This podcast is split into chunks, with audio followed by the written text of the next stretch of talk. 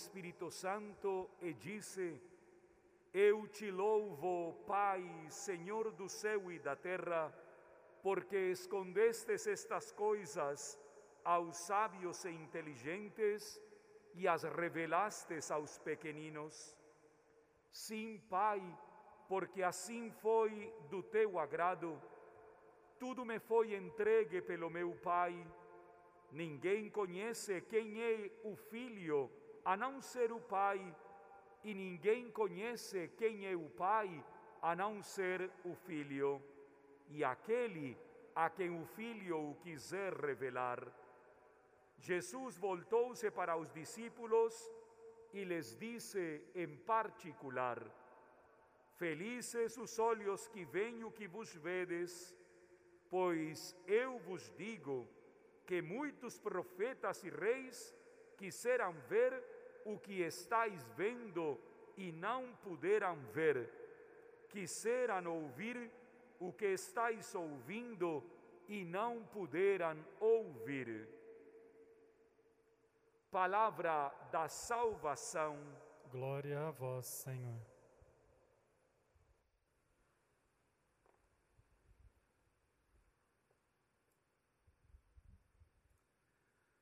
O capítulo 11 do profeta Isaías, com o qual iniciamos esta primeira semana do Advento, apresenta-nos três belíssimos sinais da expectativa gozosa e do desejo profundo que nós temos da celebração do Natal. O primeiro sinal é um sinal que constatamos logo hoje de manhã: o dom da vida. Deus é o Deus dos vivos. Mesmo aqueles que passem pelo vale da morte jamais morrerão, diz o profeta, pois o Senhor nos dá o gozo eterno da vida. O segundo sinal é uma experiência profunda que, desde o povo de Israel até os nossos dias, como comunidade eclesial, nós podemos viver. O Senhor sempre está do nosso lado. As suas promessas são verdadeiras e a maior de todas as promessas é que uma virgem conceberá e dará à luz um filho, Deus conosco, Emanuel. E o terceiro sinal é dado a conhecer também pelo evangelista Lucas no evangelho desta manhã, no capítulo décimo.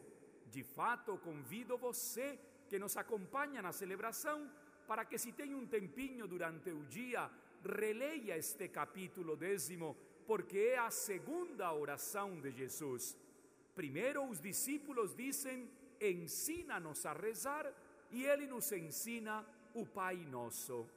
Mas a oração de Lucas nasce da espontaneidade do coração do filho eu te louvo, Pai do céu e da terra, porque revelastes estas coisas aos pequeninos.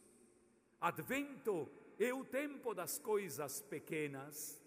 Advento é o tempo de maravilhar-nos com a simplicidade que Deus coloca nas nossas vidas.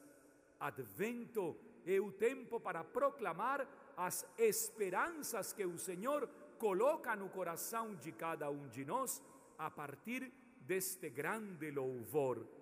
Te louvo porque revelastes estas coisas aos pequenos.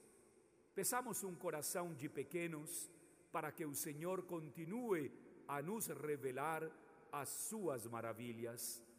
Iniciando o mês de dezembro, desejo a todos vocês, aqui presentes na catedral, e a você que nos acompanha através das nossas redes, 31 dias de paz e de esperança.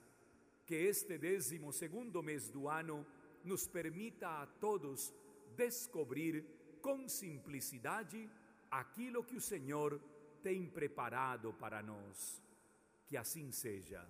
Amém.